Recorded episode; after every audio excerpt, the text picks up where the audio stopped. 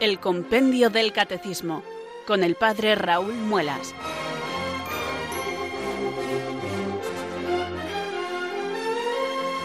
Muy buenas tardes, queridos oyentes de Radio María. Son las 4, las 3 en Canarias.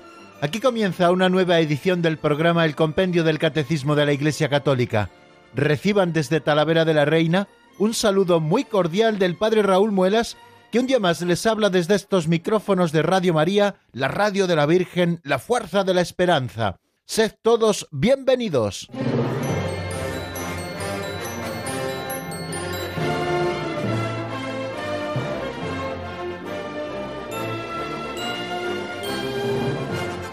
Estoy seguro de que todos conocen ese refrán que dice al mal tiempo buena cara, pues eso es lo que estamos haciendo nosotros, queridos amigos, ahora que el tiempo otoñal, un poco más desapacible, ha llegado ya creo que a toda la península. Pues este mal tiempo ponerle buena cara. Buena cara en primer lugar porque nuestro campo necesita de la lluvia y necesitamos que caiga esa lluvia que es una bendición para los campos y en segundo lugar porque aunque esté lloviendo y no se nos permita hacer otras actividades que cuando hay lluvia es imposible hacerlas, nosotros tenemos compendio del catecismo aquí en la sintonía de Radio María y con mucho aprovechamiento queremos acercarnos a este nuestro libro de texto, así llamado, recuérdenlo siempre, Compendio del Catecismo de la Iglesia Católica, para buscar en él la doctrina santa que nuestra Madre, la Iglesia, nos enseña. Estamos eh, estudiando los sacramentos. Hemos empezado a estudiar el primero de los sacramentos de la iniciación cristiana, que ya saben que es el bautismo, y de aquí en adelante estaremos dedicados, y espero que vayamos a buen ritmo, a estudiar los distintos sacramentos. Primero el bautismo, después estudiaremos el sacramento de la confirmación, y después, como culminación o broche de toda la iniciación cristiana, estudiaremos el sacramento de la Eucaristía. Después nos iremos a ver los sacramentos de la curación, que son la penitencia por la cual se nos perdonan los pecados cometidos después del bautismo, y también el sacramento de la unción de los enfermos, un sacramento que la Iglesia dispensa porque Cristo así lo instituyó de manera especial en aquellos que se hallan en situación de enfermedad en su vida o de vejez avanzada, en definitiva que la salud esté un poquito quebrantada. Bueno, pues eh, se nos ofrece un sacramento maravilloso que también estudiaremos con mucho gusto y del que tenemos mucho que aprender, que es el de la unción de los enfermos.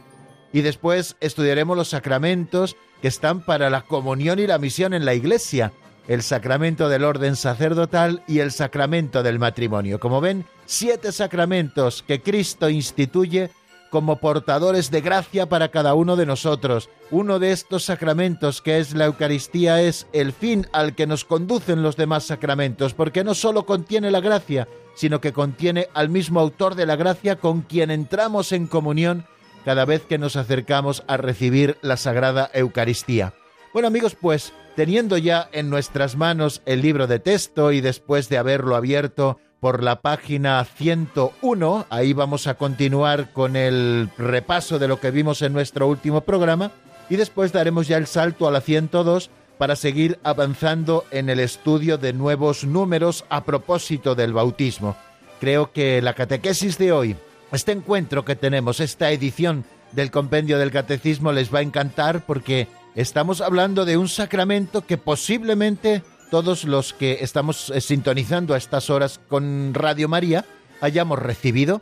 Y si no, creo que es una buena semilla el escuchar este programa si aún no estás bautizado, querido hermano, querida hermana, para que el Señor siembre en ti los santos deseos del bautismo y te acerques a la iglesia para comenzar ese camino de formación, de iluminación en la catequesis, para un día recibir la plena iluminación en el bautismo, con la recepción de este sacramento que nos sumerge con Cristo en la muerte para resucitar con Él a una vida nueva, la vida de los hijos de Dios. Bueno, pues vamos a irnos preparando, queridos amigos, como hacemos siempre, no solamente con este saludo que yo les hago, eh, llamándoles al ánimo que tenemos que tener para poder afrontar este cometido que en definitiva es sobrenatural.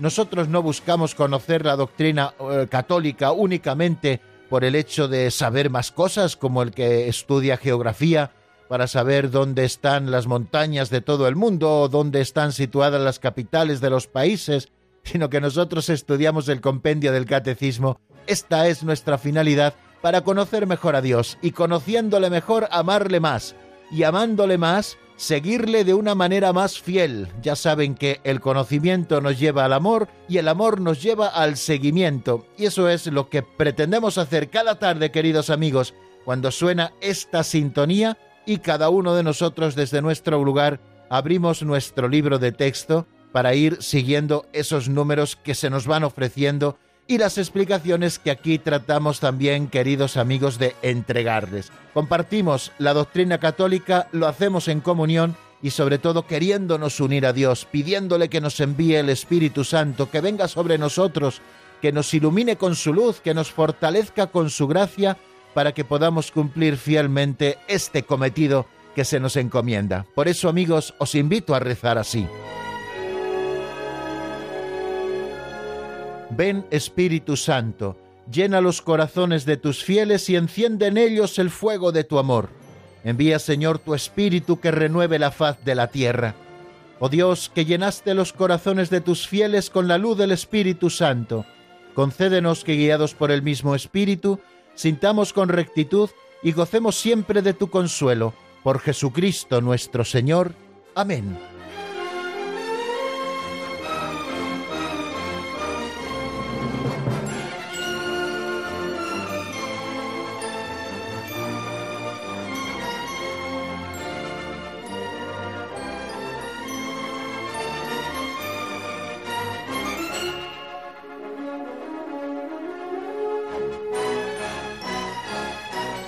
Antes de empezar a estudiar los números del compendio del catecismo, como todos los días, queridos amigos, les ofrezco este segundo momento del programa que titulamos Pinceladas de Sabiduría. Se trata de un aperitivo catequético que abre nuestro apetito para conocer mucho mejor la doctrina católica. Lo hacemos tomando prestadas, así lo hacemos todos los días, estas pinceladas de don Justo López Melús que están publicadas en un libro que se titula Pinceladas de Sabiduría. Son pequeñas historietas, narraciones de poco más de un minuto que escuchamos cada día en la voz de Alberto y que luego nos dan pie para hacer una reflexión práctica con el fin de aplicar la doctrina católica que conocemos a nuestra vida concreta. Trata de ser también como ese calentamiento previo que los atletas hacen antes de empezar el ejercicio físico fuerte. Bueno, pues nosotros calentamos el alma y calentamos también nuestras potencias intelectuales escuchando estas pinceladas y luego esa reflexión sencilla que yo trato de ofrecerles. La de hoy se titula Si yo fuera emperador.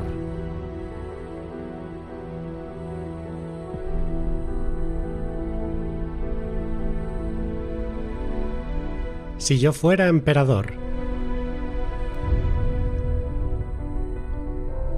Francisco de Asís, juglar de Dios, es el gran poeta y cantor de la naturaleza, su amigo y hermano.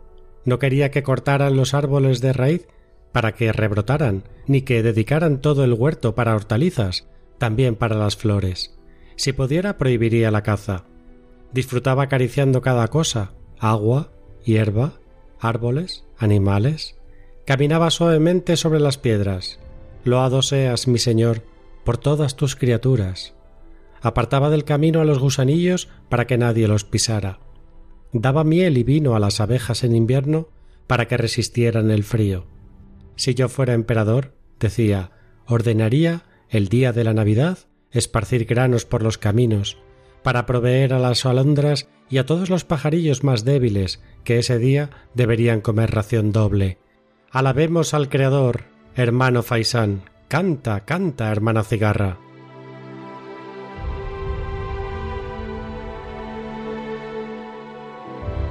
La pincelada que acabamos de escuchar hace mención a algo que decía o que pensaba San Francisco de Asís. Si yo fuera emperador, ordenaría el día de Navidad esparcir granos por los caminos para proveer a las alondras y a todos los pajarillos más débiles, que ese día deberían comer ración doble. Cuánto amaba San Francisco de Asís a las criaturas, cuánto las amaba y cuánto le gustaba cuidarlas como obras que han salido de la mano de Dios. Y creo que esta es la gran lección que hoy la pincelada nos deja y que queremos compartir con todos ustedes, queridos amigos. No amamos a la naturaleza como un fin en sí mismo, sino como algo que ha nacido de las manos de Dios y que ha de llevarnos hasta Dios. Cuando el Señor creó todas las cosas, la última criatura en ser hecha fue el hombre. Creced, dominad la tierra y sometedla. Bueno, pues cuando el Señor nos manda dominar la creación, no nos está diciendo que lo hagamos de un modo arbitrario, como recuerden ya estudiamos en el momento de ver cómo Dios era creador, sino que nos está pidiendo que ejerzamos dominio sobre la tierra según el plan que Dios ha trazado sobre las distintas cosas. De manera que ese dominio sobre la tierra supone que nosotros nos sometamos al Señor y a su plan de salvación, que también cuenta con las criaturas, esas criaturas que son obra de sus manos y que nos están hablando también de la belleza, de la verdad y de la bondad de Dios. Por eso San Francisco de Asís cantaba ese famoso himno a las criaturas del que seguramente todos tengamos noticia o todos conozcamos alguna de sus traducciones. Yo voy a compartir en este momento una con todos ustedes. Altísimo y omnipotente buen Señor, tuyas son las alabanzas, la gloria y el honor y toda bendición. A ti solo Altísimo te convienen y ningún hombre es digno de nombrarte. Alabado seas mi Señor en todas tus criaturas, especialmente en el Señor hermano Sol, por quien nos das el día y nos iluminas y es bello y radiante con gran esplendor, de ti altísimo lleva significación. Alabado seas mi Señor por la hermana luna y las estrellas, en el cielo las formaste claras y preciosas y bellas. Alabado seas mi Señor por el hermano viento y por el aire y la nube y el cielo sereno y todo tiempo, por todos ellos a tus criaturas das sustento. Alabado seas mi Señor por el hermano fuego, por el cual iluminas la noche y es bello y alegre y vigoroso y fuerte. Alabado seas mi Señor por la hermana nuestra Madre Tierra, la cual nos sostiene y gobierna y produce diversos frutos con coloridas flores y hierbas. Alabado seas mi Señor por aquellos que perdonan por tu amor y sufren enfermedad y tribulación. Bienaventurados los que las sufren en paz, porque de ti altísimo coronados serán. Alabado seas mi Señor por nuestra hermana muerte corporal de la cual ningún hombre viviente puede escapar. Hay de aquellos que mueran en pecado mortal. Bienaventurados a los que encontrará en su santísima voluntad, porque la muerte segunda no les hará mal. Alaben y bendigan a mi Señor, y denle gracias y sírvanle con gran humildad. Bien amigos, pues este es el Cántico de las Criaturas compuesto por San Francisco de Asís un santo del que todos nos sentimos contemporáneos, pero que les recuerdo que nació en el año 1182, es decir, a finales del siglo XII y que vivió hasta el año 1226, solo 44 años de vida, y sin embargo una santidad tan cercana, tan atrayente, se pareció tanto al Señor Jesucristo con quien quiso siempre configurarse, hasta el punto de que el propio Señor le identificó con él regalándole aquellos estigmas signo de su pasión, por los que tanto sufrió también San Francisco. Bueno, pues San Francisco nos anima a reconocer en todas las criaturas la huella de su Hacedor, la huella del Creador. Dice, Alabado seas mi Señor por el hermano Sol, por la hermana Luna, por las hermanas estrellas, por la hermana Tierra, y así va recorriendo diversos elementos de la naturaleza que representan en alguna manera a Dios porque son un signo de su belleza, de su bondad y de su verdad. Bueno, pues hoy San Francisco nos enseña el verdadero ecologismo cristiano, que no es el ecologismo bobo que al final acaba convirtiendo a las cosas de la naturaleza en auténticos ídolos, sino ese ecologismo que brota de reconocer a todas las cosas como salidas de las manos de Dios, porque Dios todo lo hizo bueno, reconocer la presencia de Dios en ellas, en ese ser que les ha concedido, y sabernos remontar desde las cosas creadas hasta el Creador. La verdadera ecología cristiana no lleva a quedarnos en las criaturas como un fin en sí mismas, sino que siempre nos remontan a aquel que las hizo y nos lleva a respetarlas porque han sido hechas por Dios según un plan preestablecido por Dios mismo y por su voluntad, no según el plan que a nosotros nos parece, en que tratamos de equipararlo todo o incluso poner al hombre por debajo de todas las criaturas. No, recordábamos hace unos minutos el libro del Génesis cómo el Señor ordenó al hombre que pusiera nombre a cada una de las criaturas de los animales y de las plantas, ejerciendo así su dominio sobre ellas. Pero recordemos que no es un dominio despótico, sino un dominio propio del que administra aquello que ha recibido. Pues a nosotros nos toca, queridos amigos, no sólo recibir esta creación y la naturaleza como un regalo de Dios por el que tenemos que alabar al Creador, sino que también nos toca en suerte cuidar esta naturaleza para dejársela a las generaciones futuras. Ya saben, queridos amigos, lo mucho y lo bueno que ha escrito el Papa Francisco a propósito de todas estas cosas que estamos mencionando hoy a raíz de la pincelada que hemos escuchado y que recuerden que se titula Si yo fuera emperador. Si San Francisco de Asís hubiera sido emperador, hubiera mandado sembrar por los caminos muchos granos el día de Navidad, para que también las alondras y los pajarillos más débiles tuvieran en ese día tan importante una doble ración. Amemos a la naturaleza, pero no quedándonos en ella misma, sino remontándonos al que la hizo, remontándonos a su creador.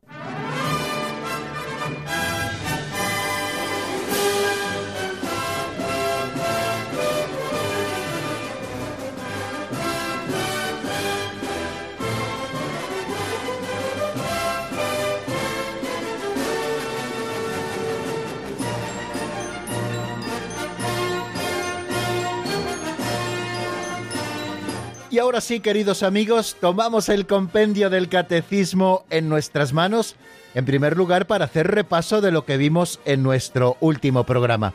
Pero antes de comenzar con el repaso de ese número que nos ocupaba en nuestro último programa, que fue el pasado viernes, sí que me gustaría recordarles las cuatro grandes partes en las que está dividido el compendio del Catecismo de la Iglesia Católica. Tiene una primera parte que se titula La profesión de fe ¿Lo recuerdan? Estuvimos viendo cuál era la fe, la les credendi, lo que tenemos que creer. Y dentro de esta primera parte hay dos secciones. Una primera sección de temas más generales sobre la fe, la revelación, etcétera, que titulábamos Creo, creemos, y una segunda sección que es la profesión de la fe cristiana, y estuvimos viendo en tres partes los distintos artículos que se refieren al Padre, al Hijo y al Espíritu Santo, en el credo de los apóstoles, vimos esos doce artículos y los estuvimos estudiando con calma. Cuando acabamos esa primera parte, comenzamos la segunda parte que se titula La celebración del misterio cristiano. Esta segunda parte tiene también dos secciones. La primera sección que se titula La economía sacramental, es decir, que estuvimos estudiando cómo nos llega hoy la salvación de Dios a través de unos signos sensibles que Cristo ha instituido y que ha confiado a la Iglesia y que llamamos sacramentos. Esta primera sección, la economía sacramental, tiene varios capítulos. El primero de ellos era el misterio pascual en el tiempo de la Iglesia, y veíamos cómo la liturgia es obra de la Santísima Trinidad y cómo el misterio pascual se da en los sacramentos de la Iglesia, y luego un segundo capítulo donde estudiábamos la celebración sacramental del misterio pascual. Hablábamos de la celebración de la liturgia de la Iglesia y de todos esos elementos comunes a los siete sacramentos, a la celebración de los misterios. Quién celebra, cómo celebrar, cuándo celebrar, dónde celebrar, y luego también nos asomábamos a esa diversidad litúrgica y también unidad de misterio. Y así, después de estudiar toda esa primera sección, la economía sacramental, hemos empezado ya a estudiar la segunda sección de esta segunda parte del catecismo, que recuerdo nos habla de la celebración del misterio cristiano, de lo que la Iglesia celebra. Bueno, pues vamos a hablar en esta segunda sección de los siete sacramentos de la Iglesia, como ya les indicaba hace un momento. Después, cuando terminemos dentro de muchas semanas, nos acercaremos a la tercera parte del catecismo, que nos habla de la vida en Cristo, que tiene también dos secciones. La primera, la vocación del hombre, que es la vida en el Espíritu, Hablaremos ahí de la dignidad de la persona humana, de la comunidad humana, de la salvación de Dios a través de la ley y de la gracia. Y luego, en una segunda sección de esta tercera parte, que es lo que tenemos que vivir, hablaremos de los diez mandamientos e iremos estudiando cada uno de esos mandamientos de la ley de Dios. Y luego hay una cuarta parte también en el compendio del catecismo, lo mismo que existe también una cuarta parte porque recuerden que el esquema es el mismo en el catecismo mayor de la Iglesia.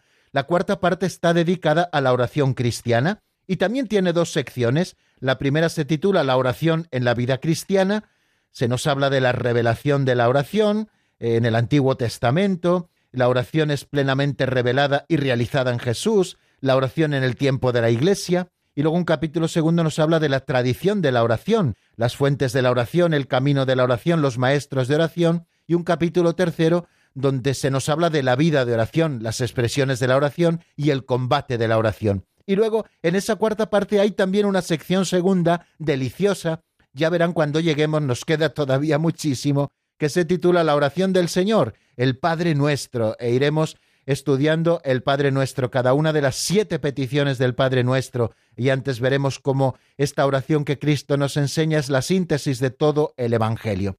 Bueno amigos, pues esto es el esquema más o menos, y ahora, después de repasar el esquema general, el índice de nuestro libro de texto, vamos a situarnos en el momento en el que nos encontramos. Volvemos a la segunda parte, la celebración del misterio cristiano, a la segunda sección que nos habla de los siete sacramentos. Esta sección tiene varios capítulos. El capítulo primero nos habla de los sacramentos de la iniciación cristiana. Bueno, pues eso es lo que estamos comenzando, queridos amigos. Tuvimos un número de paso, un número introductorio, el 250, en el que el compendio se pregunta cómo se distinguen los sacramentos de la Iglesia y hacíamos alusión a la división en la que vamos a estudiar nosotros los sacramentos de la Iglesia. Los sacramentos de la Iglesia se distinguen, nos decía aquel número, en sacramentos de la iniciación cristiana, bautismo, confirmación y Eucaristía, sacramentos de la curación, penitencia y unción de los enfermos, y sacramentos al servicio de la comunión y de la misión, que son el orden y el matrimonio.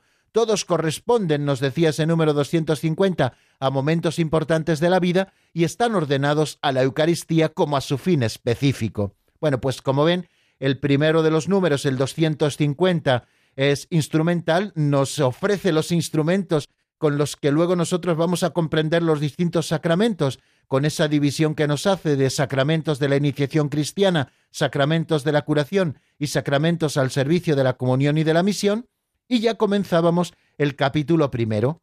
Y el primer número del capítulo primero, que es el 251, nos habla de la iniciación cristiana en general y cómo se realiza esta mediante los sacramentos que ponen los fundamentos de la vida cristiana. Por eso se llaman sacramentos de la iniciación. Los fieles, renacidos en el bautismo, se fortalecen con la confirmación y son alimentados en la Eucaristía. Y después de ofrecernos ese número introductorio, con el 252, que fue el que vimos en nuestro último programa, empezamos a estudiar el sacramento del bautismo, al que dedica unos poquitos números en nuestro libro de texto. El número 252, ¿con qué nombres se conoce el primer sacramento de la iniciación? Vamos a acercarnos, por lo tanto, al misterio del bautismo, del primero de los sacramentos de la iniciación, conociendo cuáles son los nombres con los que estamos designando a este primero de los sacramentos y puerta de todos los demás. ¿Con qué nombres se conoce el primer sacramento de la iniciación? Y dice lo siguiente el compendio del Catecismo en una explicación muy sencilla. El primer sacramento de la iniciación recibe ante todo el nombre de bautismo.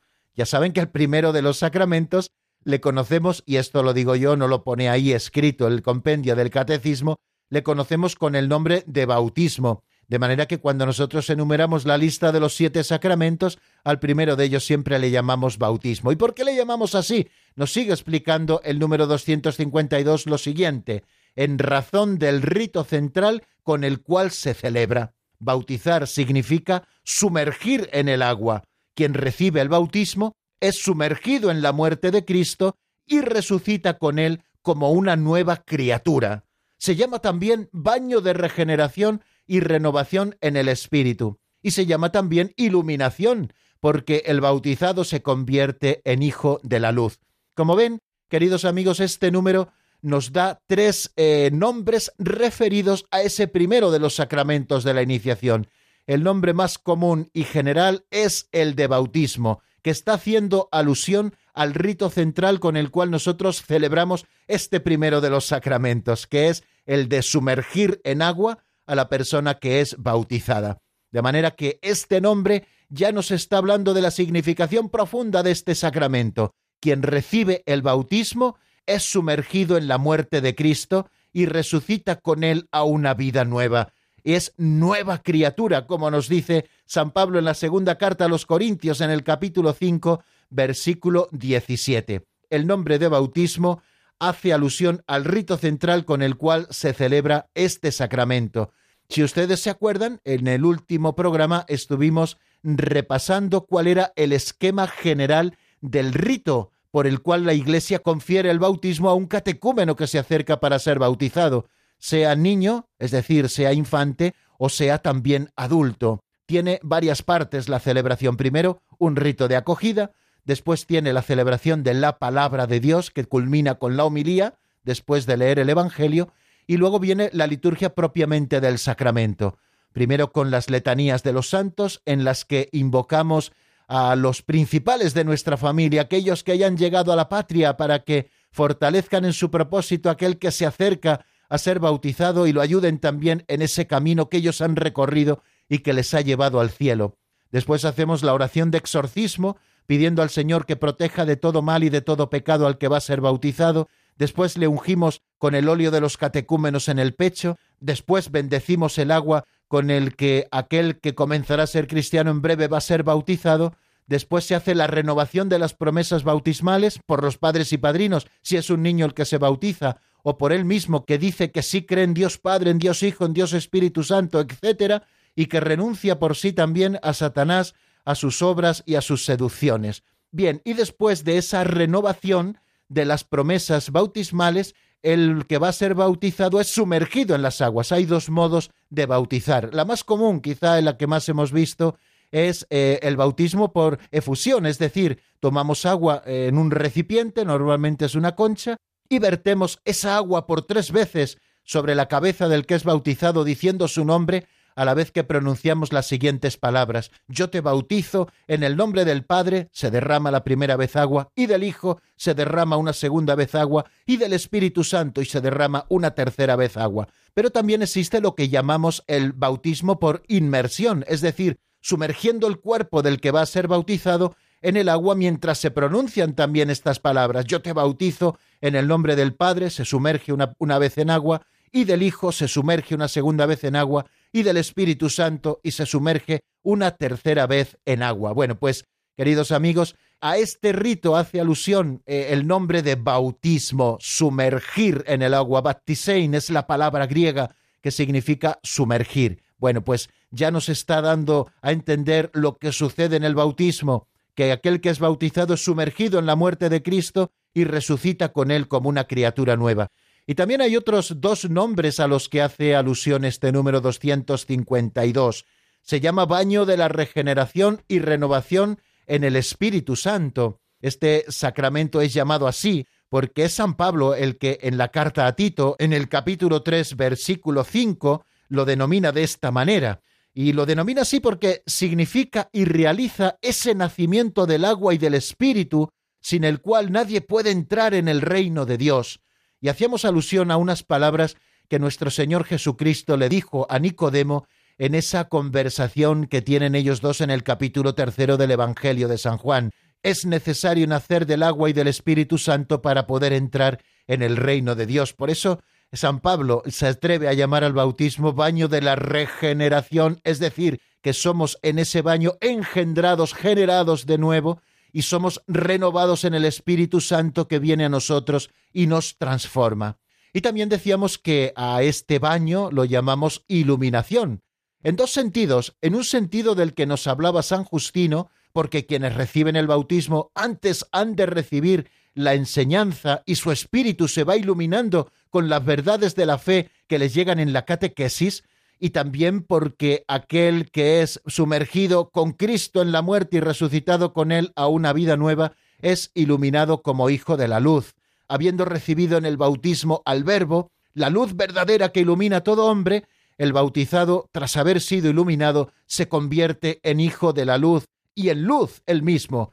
Recuerden esas palabras que yo les decía, que tenemos que ser pequeños soles los bautizados junto al gran sol que es Jesucristo. Y terminábamos con unas palabras de San Gregorio Nacianceno en las que nos habla de los distintos nombres que recibe el bautismo y de una manera sencilla y ágil nos va explicando el porqué de ellos. El bautismo, dice él, es el más bello y magnífico de los dones de Dios. Lo llamamos don, gracia, unción, iluminación, vestidura de incorruptibilidad, baño de regeneración, sello y todo lo más precioso que hay. Don porque es conferido a los que no aportan nada, gracia porque es dado incluso a culpables, bautismo porque el pecado es sepultado en el agua, unción porque es sagrado y real, tales son los que son ungidos, iluminación porque es luz resplandeciente, vestidura porque cubre nuestra vergüenza, baño porque lava, sello porque nos guarda y es el signo de la soberanía de Dios. Palabras hermosísimas, queridos amigos, que recordamos también hoy de San Gregorio Nacianceno a propósito del bautismo y cómo canta él las excelencias del mismo a propósito de los nombres con el que designamos a este primero de los sacramentos de la iniciación cristiana. Preguntamos a veces a los niños, también se los recordaba el otro día, ¿por dónde se entra la iglesia? Y los niños, pues en su inocencia te responden por la puerta. Y claro que tienen razón. ¿Y cuál es la puerta de la iglesia? No es otra, amigos, que el bautismo. No es una puerta de madera que se cierra y se abre y que tiene una cerradura, sino que es el bautismo la puerta verdadera por la que entramos a la iglesia. Nos detenemos aquí en el repaso, queridos amigos. Les ofrezco una canción de Andrea Andrea que se titula Espero con ansias, que está sacada del álbum Oraciones y Canciones, y cuando la escuchemos daremos el salto al número 253 que nos habla de las prefiguraciones del bautismo en la antigua alianza, nada más y nada menos.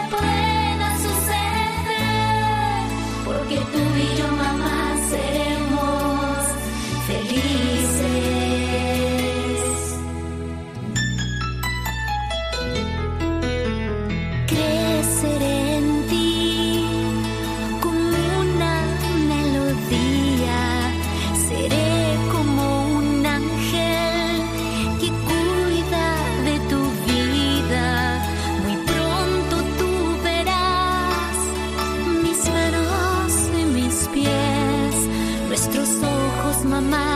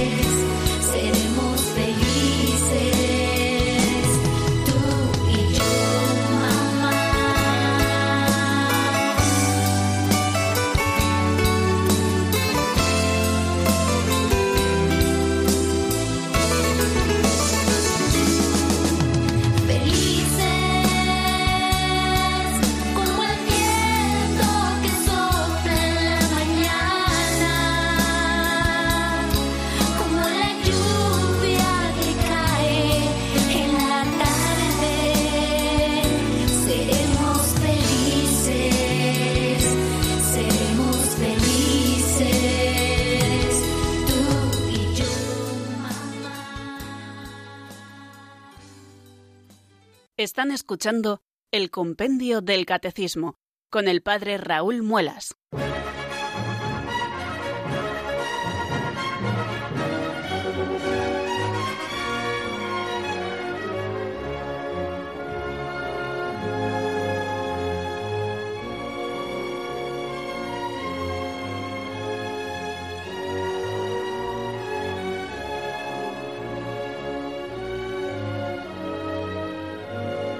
Continuamos, queridos oyentes, en el compendio del Catecismo. Estamos en la sintonía de Radio María y vamos a asomarnos al número 253 del compendio, que se pregunta cómo se prefigura el bautismo en la antigua alianza.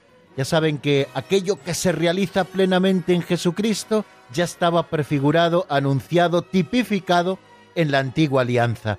Y así ocurre también con el bautismo. Vamos a escudriñar esos momentos principales en los que Dios ya con algunos elementos estaba hablándonos de lo que nos vendría plenamente en Jesucristo, el bautismo por el cual somos regenerados en el agua y en el Espíritu Santo. Pero lo primero que vamos a hacer, como siempre, es escuchar la respuesta exacta que da el compendio a ese número 253 en la voz de Marta Jara.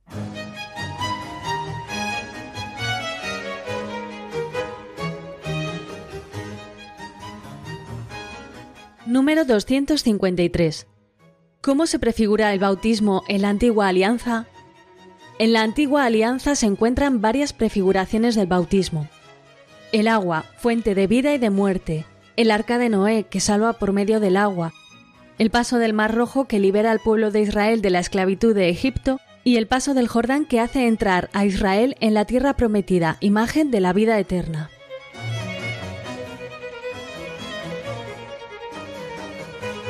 Bueno, acabamos de escuchar de una manera muy clara en la voz de Marta cuáles son esas prefiguraciones del bautismo. Nos dice ese número 253 y acabamos de escucharlo que en la antigua alianza encontramos varias prefiguraciones del sacramento del bautismo. El agua, fuente de vida y de muerte. El arca de Noé que salva por medio del agua. El paso del mar rojo que libera al pueblo de Israel de la esclavitud de Egipto.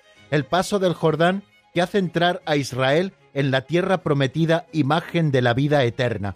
Bueno, nos ofrece cuatro prefiguraciones que encontramos en la antigua alianza y en las que nosotros, si sabemos leer, ya podemos encontrar parte de lo que plenamente se realizará en el bautismo. En primer lugar, nos habla de ese agua que es fuente de vida y de muerte, bueno, pues eso mismo es también el agua del bautismo, fuente de vida porque somos regenerados a una vida nueva y de muerte porque morimos al hombre viejo. El arca de Noé porque somos salvados a través del agua por medio de las aguas, como aquellos ocho que se introdujeron en el arca y que fueron salvados de las aguas, pues así los que entran en las fuentes bautismales son salvados por medio del agua. También nos habla del paso del Mar Rojo, por el cual Dios liberó al pueblo de Israel de la esclavitud de Egipto y cómo a través de las aguas bautismales a nosotros nos libera de la esclavitud del pecado. Y también nos habla del paso del Jordán que el pueblo de Israel realiza en un momento determinado cuando entran en la tierra prometida, porque ese paso del Jordán supone para Israel entrar en esa tierra de promisión, imagen de la vida eterna. Bueno, pues fíjense si el bautismo a nosotros nos hace cruzar el Jordán para entrar en la tierra prometida de la vida de la gracia.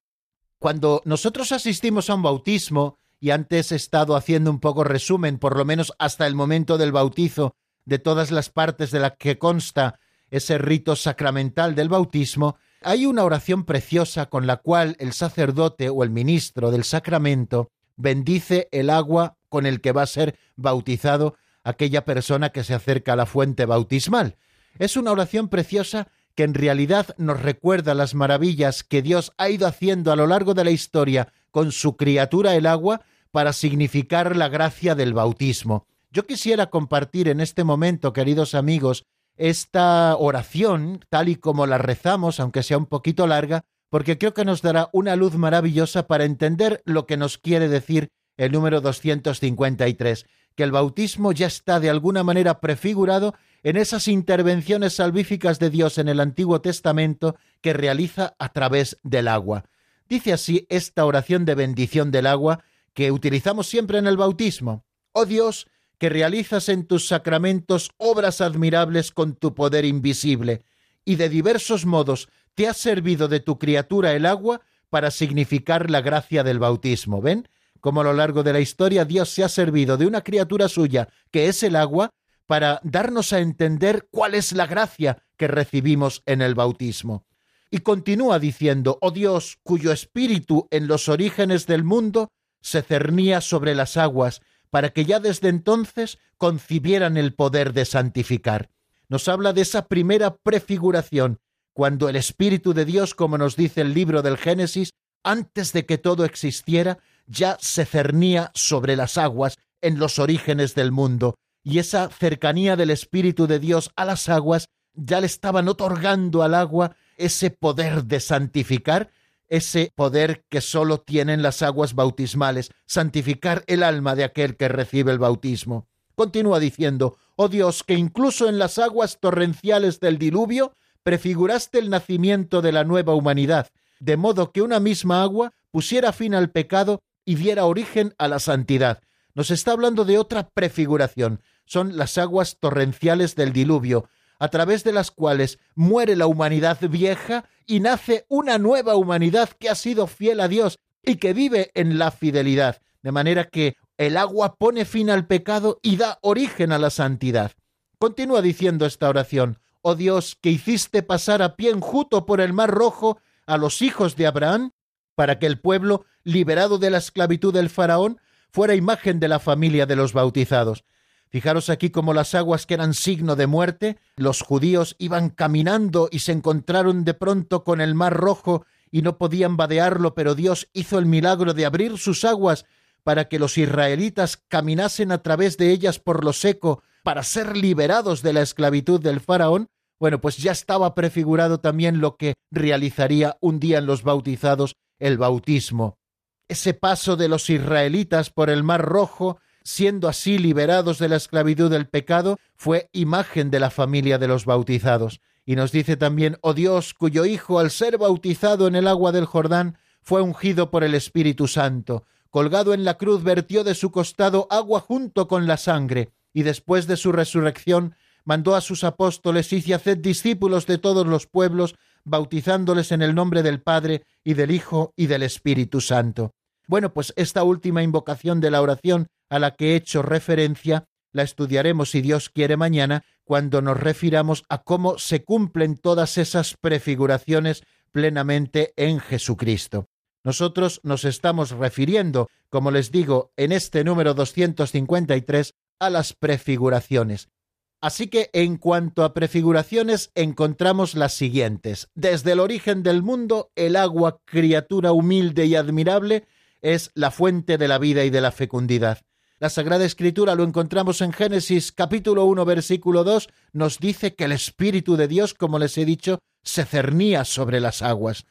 Hemos visto otra prefiguración en el arca de Noé. La Iglesia siempre ha visto en el arca de Noé, y así nos lo presentan los padres, una prefiguración de la salvación por el bautismo, y es que por medio de esta agua, unos pocos, es decir, ocho personas, fueron salvadas a través del agua. Así nos lo recuerda el apóstol San Pedro en su primera carta en el capítulo tercero. Y también nos dice el Catecismo Mayor de la Iglesia que si el agua de manantial simboliza la vida, el agua del mar es un símbolo de la muerte, por lo cual pudo ser símbolo del misterio de la cruz. Por este simbolismo el bautismo significa la comunión con la muerte de Cristo, sobre todo el paso del Mar Rojo, verdadera liberación de Israel de la esclavitud de Egipto, es el que anuncia la liberación obrada por el bautismo.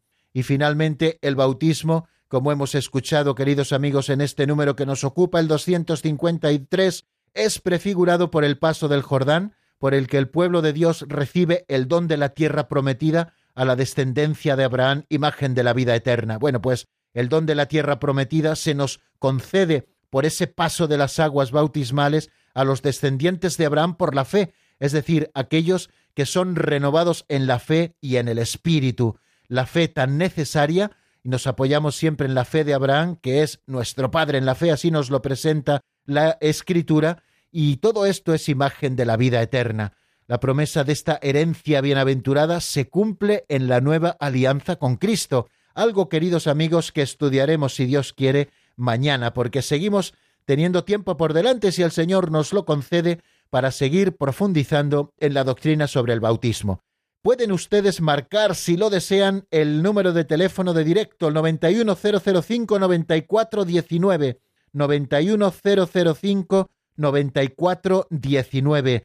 Ya saben que en este número pueden compartir con nosotros sus experiencias, pueden plantearnos también sus preguntas, aquello que ustedes deseen. Pues pueden ir marcándole mientras escuchamos una canción de Ángel Villalón titulada Renuévame, que está sacada del álbum Yo creo en ti, Señor. La escuchamos al menos unos compases y enseguida estamos nuevamente juntos.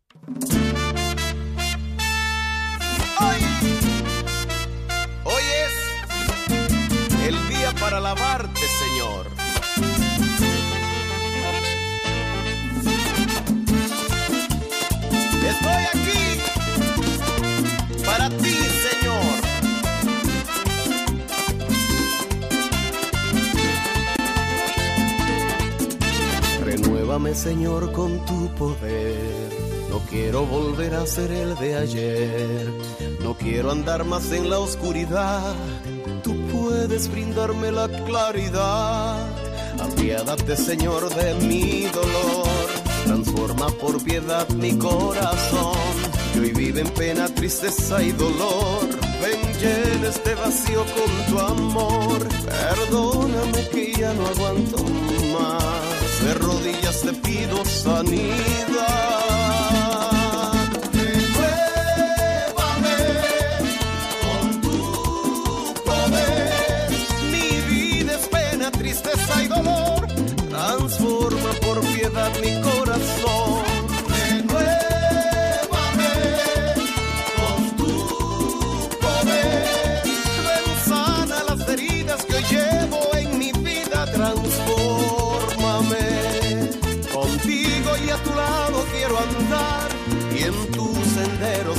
Caminar.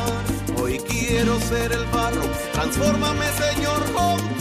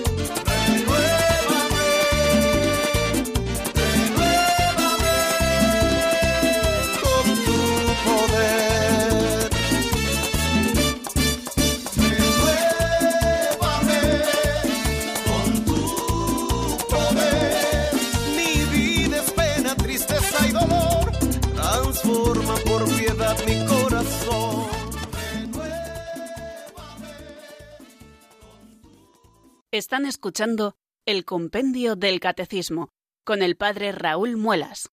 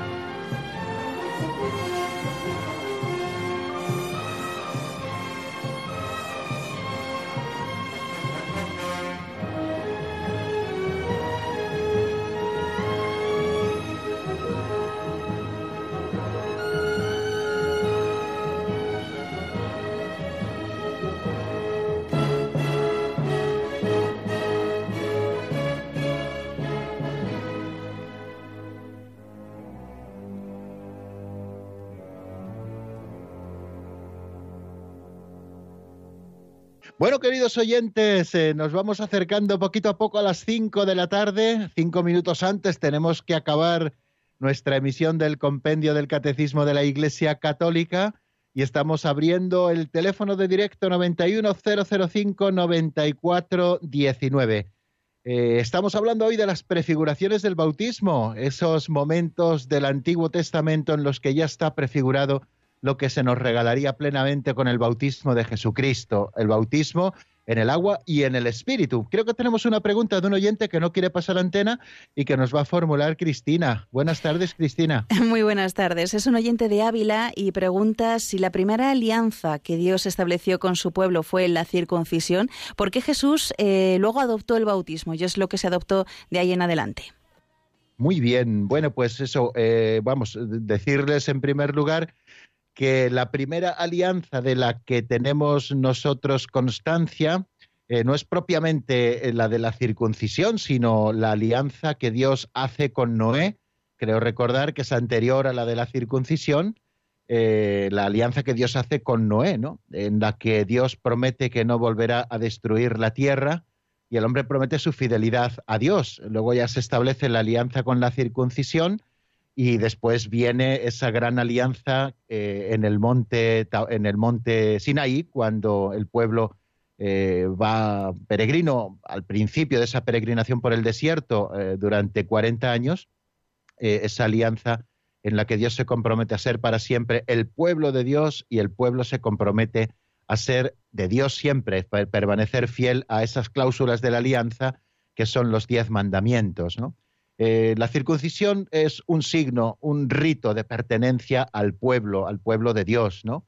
de manera que también de alguna manera prefigura el bautismo, porque el bautismo es eh, luego la pertenencia, el que nos marca esa pertenencia definitiva al pueblo de la nueva alianza, que ya comienza aquí con la Iglesia y que tendrá su plena manifestación en el reino de Dios cuando Cristo vuelva al final de los tiempos. Quiere decir que las prefiguraciones nos van anunciando esa alianza que se cumple en Jesucristo. Eh, no olvidemos que en Cristo, queridos amigos, se cumplen todas y cada una de las antiguas promesas, ¿no? ¿Cómo se pertenecía al antiguo pueblo de Israel a través de ese rito que es la circuncisión que el mismo Cristo recibió a los ocho días de nacer, que era el momento en el que se operaba esta circuncisión, ¿no?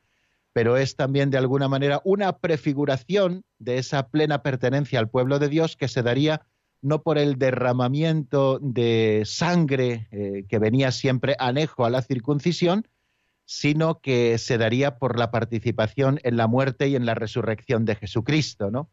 y haciéndolo no con derramamiento de sangre, como ocurría eh, en la circuncisión, sino haciéndolo de una manera sacramental. Ya la cruz está presente en el bautismo, según hemos escuchado en esas prefiguraciones, pero eh, plenamente eh, lo recibimos, mm, repito, con el, con el bautismo.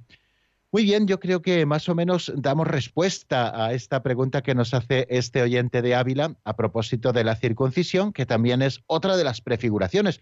El catecismo nos ha hablado de cuatro, como ustedes han podido ver en ese número 253.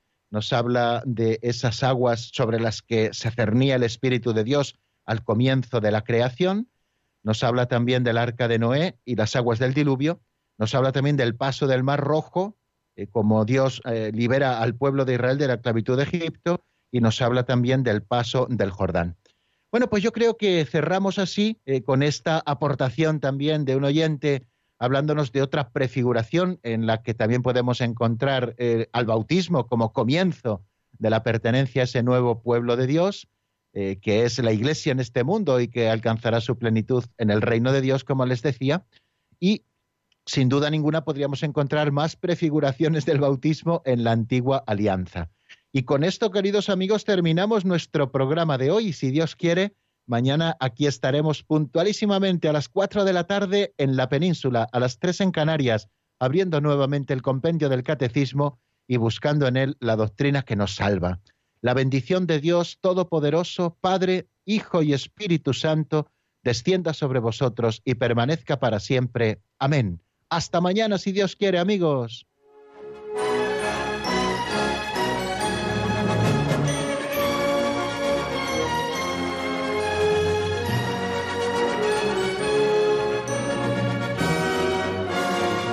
El Compendio del Catecismo con el Padre Raúl Muelas.